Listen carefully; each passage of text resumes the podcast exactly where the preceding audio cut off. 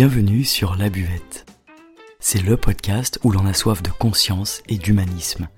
Mais c'est avant tout le podcast où l'on parle de vous. Je m'appelle Margot Bussière, je suis coach de vie et je vous invite à me rejoindre chaque samedi à la découverte de l'extra dans l'ordinaire chez l'être humain. Bienvenue et merci pour votre écoute. Adieu tristesse, bonjour tristesse. Tu n'es pas tout à fait la misère, car les lèvres les plus pauvres te dénoncent par un sourire. Qu'est-ce que la tristesse? La tristesse est un effondrement, autant d'un point de vue intérieur et de l'énergie qui circule en nous, que d'un point de vue extérieur dans le corps physique.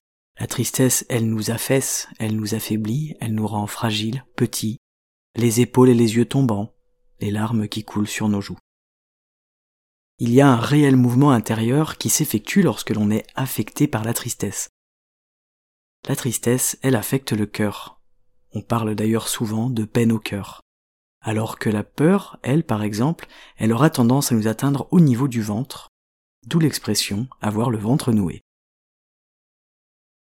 Lorsque l'on expérimente la tristesse, c'est vraiment comme si dans notre poitrine quelque chose s'effondrait.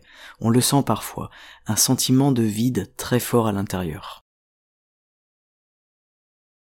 Toutes les émotions, quelles qu'elles soient, génèrent du mouvement interne et par conséquent un mouvement externe également. Alors d'où vient-elle la tristesse? Qu'est-ce qu'elle traduit de nous? La tristesse, elle provient presque toujours d'un problème d'attachement mais surtout d'une notion de perte. Être triste, c'est perdre quelque chose. Cela peut correspondre à une séparation avec quelqu'un, ou avec quelque chose, à un lien qui se perd, dans un décès, une rupture amicale ou amoureuse, l'abandon d'un projet ou d'un rêve, un déménagement, la perte d'un objet auquel on tient beaucoup. Il est très intéressant de comprendre comment la tristesse est associée à ce sentiment de perte. En réalité, l'être humain a du mal à accepter les séparations, quelles qu'elles soient. Et c'est de là que naît la tristesse. Il est difficile d'accepter la perte d'une relation, d'un statut, d'un statut social, d'un objet même, et encore plus, évidemment, d'un être cher, d'un être aimé. Toute notion de changement peut devenir une source de tristesse, et il ne faut pas minimiser l'impact que cela a sur nous. Si votre ami est triste parce qu'il doit déménager, il doit quitter sa maison, alors que derrière l'avenir lui offre quelque chose, sa tristesse est valable, elle a du sens. Le sentiment de perte est vraiment intolérable pour l'être humain, il est inacceptable. Soyons conscients que dans tout changement, il y a la perte de quelque chose, même si derrière, évidemment, on gagne autre chose. La tristesse est donc un problème de séparation, mais c'est avant tout parce que l'on vit mal la séparation en question. On la vit mal pourquoi? Tout simplement parce que derrière ça, il y a un fort attachement à un être cher, à un objet. C'est d'ailleurs bien souvent un attachement à une illusion, à un souvenir. Lorsque l'illusion, elle se perd, il y a une séparation qui génère cette tristesse. Une illusion qui se perd ou qui s'estompe, c'est quoi? C'est simplement une prise de conscience. Et toute prise de conscience engendre de la tristesse car on se coupe d'une vision idyllique de quelque chose ou de quelqu'un. C'est très intéressant pour soi, pour mieux se comprendre et se connaître et comprendre nos émotions, d'intégrer cette notion d'illusion. Nous vivons tous, sans exception, dans l'illusion de quelque chose. D'une relation, d'un travail, d'un statut social, d'une vie entière parfois. Devenir conscient, prendre conscience, c'est aussi s'autoriser à balayer l'illusion pour voir ce qui est vraiment. L'émotion de la tristesse, elle peut également être engendrée par des événements irrespectueux. L'irrespect, ça peut provoquer de la colère, mais aussi de la tristesse. Si je me fais agresser physiquement par quelqu'un, cela me rendra triste. En fait, c'est la frontière franchie qui nous rend triste. Et cette tristesse-là, elle est beaucoup plus complexe à gérer parce qu'elle demande plus de temps. Parce qu'en plus d'une perte, il y a une blessure qui est derrière. Une blessure personnelle. Le décès, en tant qu'être vivant, on est amené à le comprendre et à l'accepter. Mais l'irrespect, ce n'est pas normal pour nous. Quand une personne ne nous respecte pas, c'est très difficile à gérer. C'est assez incroyable, mais l'être humain se remet beaucoup plus vite d'un décès que d'un manque de respect de notre être profond. Alors le respect, c'est quoi? Le respect, c'est lorsque l'autre reconnaît notre espace, notre place. Si la personne passe là où elle n'est pas censée passer, là où elle n'est pas autorisée, si elle franchit cette frontière, ça génère de la tristesse chez nous. Ça peut être accidentel, auquel cas ça passera mieux, mais si c'est intentionnel, c'est profond, et ça crée une vraie blessure, un réel problème. On rencontre ça dans les agressions, les agressions physiques, les agressions sexuelles, les viols, les violences, le harcèlement moral. Mais attention, il y a une multitude de formes d'irrespect qui sont extrêmement plus subtiles. Et bien sûr, ça passe aussi par les paroles, ce n'est pas uniquement physique. Une promesse non tenue peut générer de la tristesse par exemple. Comment éviter la tristesse le plus possible? Y a-t-il des astuces physiques, spirituelles, mentales, morales pour adoucir ce rapport à la tristesse? Je vais vous parler dans un premier temps du syndrome de Tarzan. Dans la jungle, à toute allure, Tarzan vole de liane en liane. Mais pour changer de liane, il doit lâcher celle qu'il tient fermement dans sa main. S'il ne la lâche pas, il ne pourra jamais attraper la prochaine, celle qui lui permettra d'avancer, de continuer et de n'avoir pas peur de rester suspendu au-dessus du vide. Lorsque la liane de départ aura cessé son mouvement d'élan, si Tarzan ne l'a pas lâché, il restera bloqué, immobile, L'idée derrière cette métaphore de Tarzan, c'est l'idée du fameux lâcher-prise. C'est la nécessité de l'acceptation du lâcher-prise. Et croyez-moi, ce n'est pas chose simple. Le lâcher-prise, on en entend parler partout. Mais c'est quoi exactement? Selon moi, c'est une philosophie de vie. Elle incombe à tous les aspects de la vie dans tous les domaines. Pour moi, ça rejoint la notion primordiale de faire confiance à la vie et d'avoir la foi. Souvent d'ailleurs, on fait aisément confiance lorsque tout va bien. Mais quand la tuile arrive, on n'a qu'une envie, c'est d'engueuler l'univers pour ce qui nous tombe sur la tête. Et c'est normal, c'est humain, ce sont des réactions humaines, ce sont des émotions qui réagissent à quelque chose d'extérieur et un besoin impérieux d'exprimer la colère qui s'empare de nous à ce moment-là. Alors il faut bien faire la différence entre l'acceptation et le fait d'être d'accord. Tout l'enjeu, c'est d'accepter quelque chose avec lequel nous ne sommes pas d'accord. C'est là où c'est intéressant, c'est là où il faut travailler. Cette étape, elle se fait avec le temps, mais plus j'accepte que je ne maîtrise rien, et plus j'ai du pouvoir sur les choses. C'est un mécanisme très paradoxal de la vie. Alors la bonne nouvelle, mesdames, messieurs, il y en a toujours une sur la buvette, c'est que lâcher prise, ça s'apprend. Ça demande du temps, évidemment, nous sommes des êtres de lenteur, nous sommes lents dans notre apprentissage, et encore plus dans l'apprentissage du cœur. Comprendre cette notion, c'est déjà merveilleux, mais l'intégrer, c'est un autre travail. Le premier pas, déjà, c'est d'en avoir conscience. Prenons l'exemple d'une séparation, ce qui est souvent une grande source de tristesse chez la plupart des gens. Comment est-ce qu'on peut exercer le lâcher-prise lors d'une séparation? Eh bien, tout d'abord, en acceptant la situation telle qu'elle est. La séparation est là et c'est ainsi. Ça ne dépend pas uniquement de moi. Ce choix appartient également à l'autre. Gardons à l'esprit que rien, rien de ce qui nous arrive dans nos vies est dû au hasard.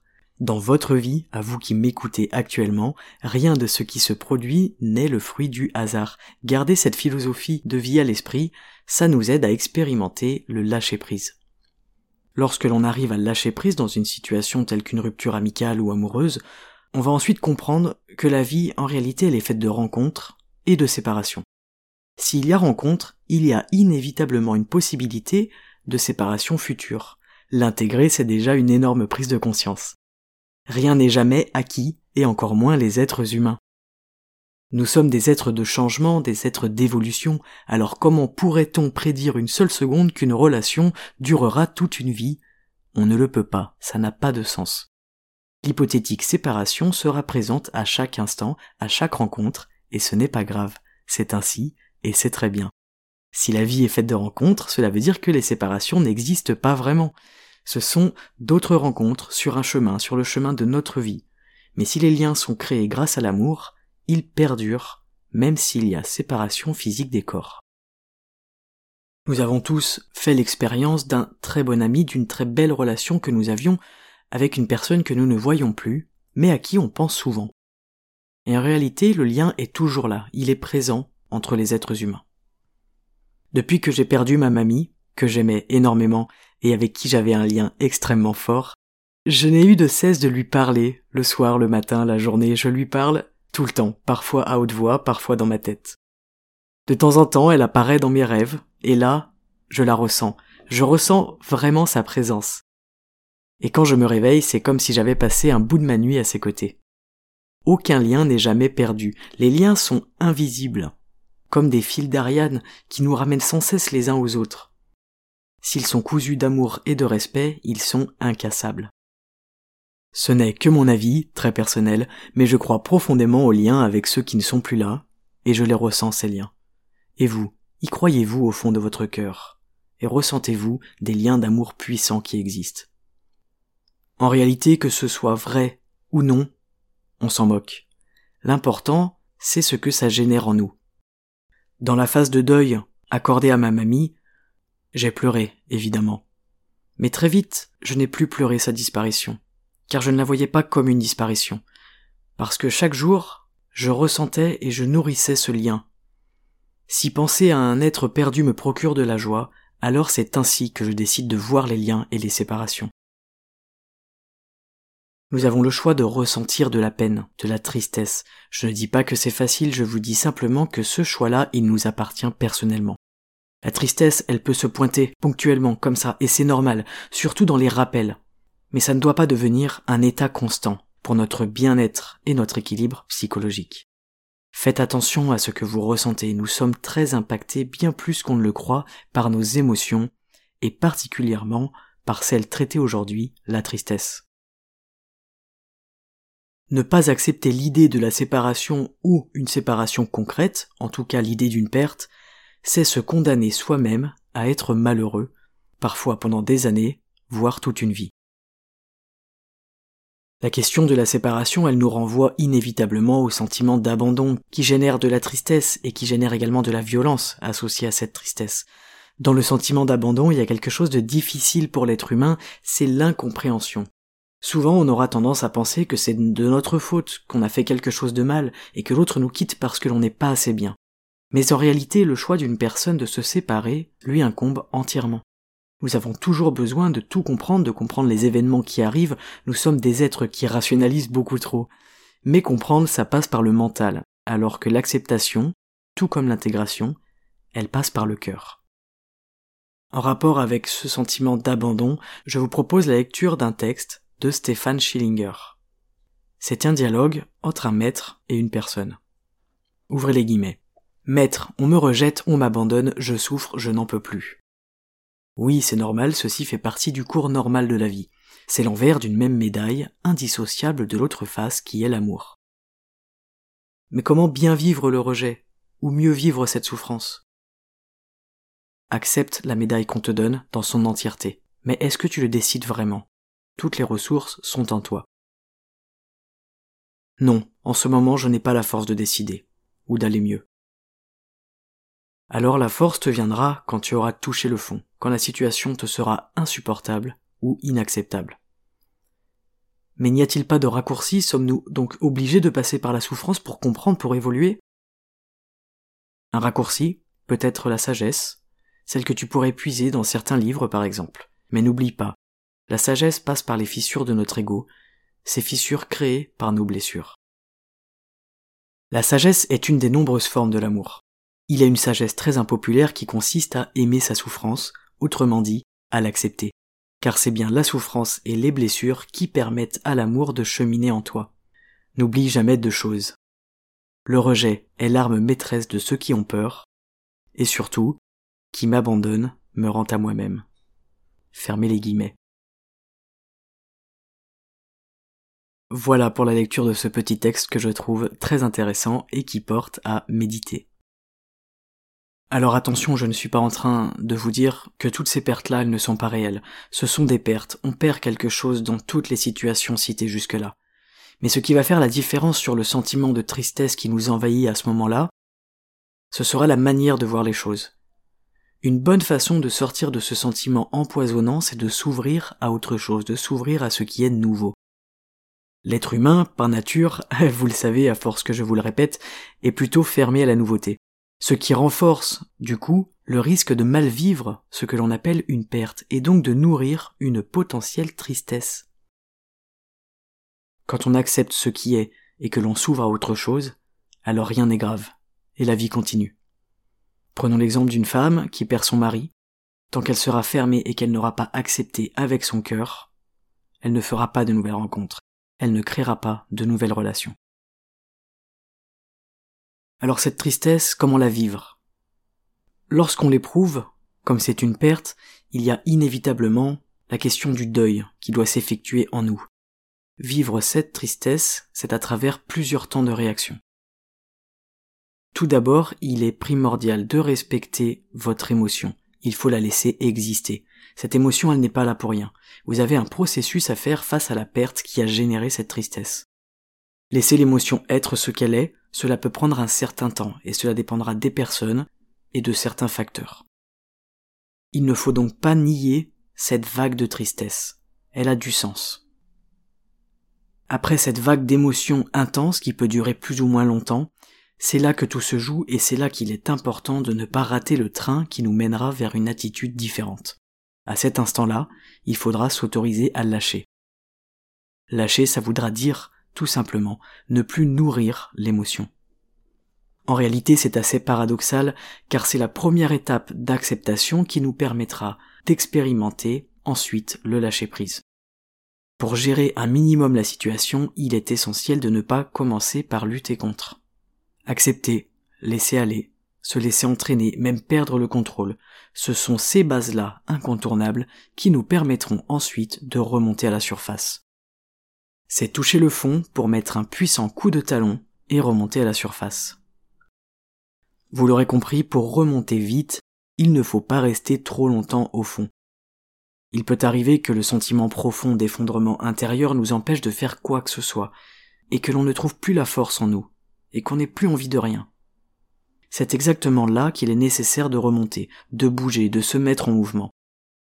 Nous en avons parlé dans l'épisode précédent, le mouvement est nécessaire à notre santé mentale, dans la dépression, la colère et la tristesse, Évidemment, aller se balader ou sortir de chez soi semblera impossible, ne serait-ce qu'à imaginer, et pourtant cette mise en action sera essentielle.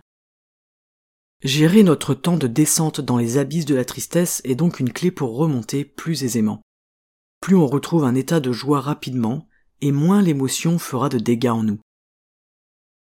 Plus on cultive la joie, même dans les broutilles, les petites choses du quotidien, et moins on permettra au cœur et ses mécanismes d'enquister des nœuds profonds en nous. La tristesse, ce n'est pas une émotion qui nous fait du bien. La joie, elle, elle peut soigner tous nos maux. Toute épreuve est sur notre chemin pour une raison, et celles qui sont les plus douloureuses sont celles qui nous donnent le plus de force, qui nous changent et qui nous transforment intérieurement. Mais c'est à nous de l'accepter et de mettre ce processus en marche. Nous avons les clés pour faire de nous-mêmes des êtres extraordinaires au quotidien. Je vous l'ai dit plus tôt, le temps ne détruit jamais les liens entre les êtres. Cependant, il peut épurer les choses dans les relations. Parfois, une amitié forte depuis des années s'amenuise, puis disparaît. Notre rôle, à ce moment-là, c'est tout simplement de se demander, en conscience, est-ce vraiment par hasard?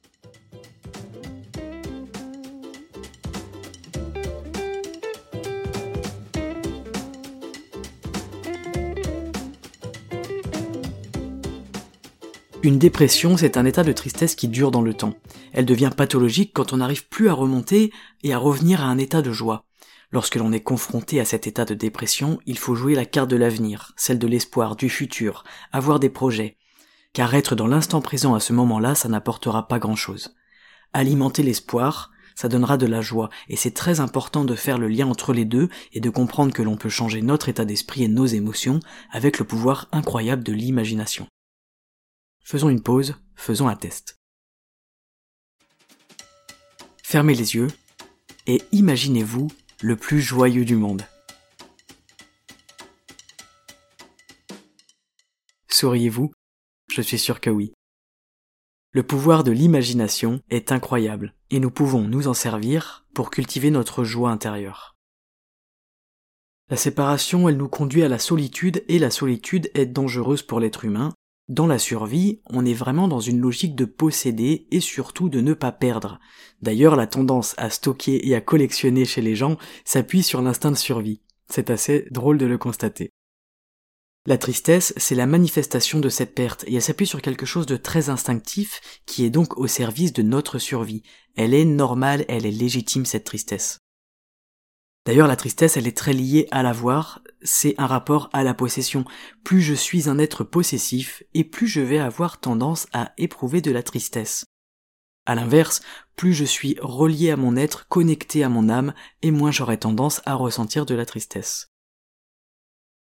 Je vous parle de survie, mais pour vivre bien et heureux à long terme, ce n'est pas le principe de survie qu'il faut adopter. Parce que à court terme, la tristesse peut avoir un intérêt, mais à long terme, elle n'en a plus, elle devient même problématique. Le court terme, il nous fait survivre, mais nous ne rend pas heureux. C'est uniquement la vision du long terme qui va nous permettre d'être bien dans l'ici et maintenant. Lâcher ce que l'on perd, ça va à l'encontre du processus même de survie. Si nous en sommes conscients, nous pourrons réussir à vivre différemment dans un processus de long terme. La vie, je vous le dis souvent, c'est le mouvement. Cela implique qu'il faut accepter, puis passer à autre chose. Quand on lâche, on s'ouvre à du nouveau. Mais le nouveau est très insécurisant, le nouveau il nous fait peur. On préfère quelque chose de connu qui nous rend triste et mal, plutôt que l'inconnu qui hypothétiquement nous rendrait heureux. C'est comme quand on part à l'étranger et qu'on cherche à manger ce que l'on connaît, ce qui ressemble à nos habitudes, ce qui est comme chez nous, alors qu'il faudrait à l'inverse lâcher prise et vouloir découvrir et s'abandonner au nouveau culinaire. Le sentiment de solitude, d'abandon, le sentiment de se sentir incompris, ce ne sont pas des choses à prendre à la légère.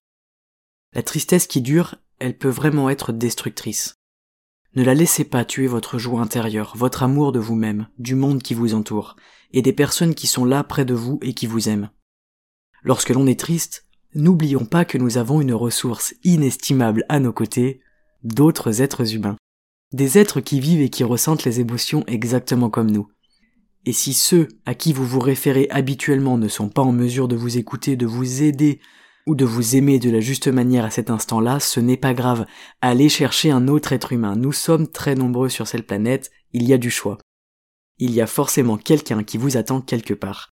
Cette rencontre fortuite, cette ancienne amitié, cet ami d'amis dont on vous a parlé, ce sera cet être humain, celui qui est dans la capacité de savoir vous écouter et vous entendre à cet instant-là, au moment où vous en avez exactement besoin.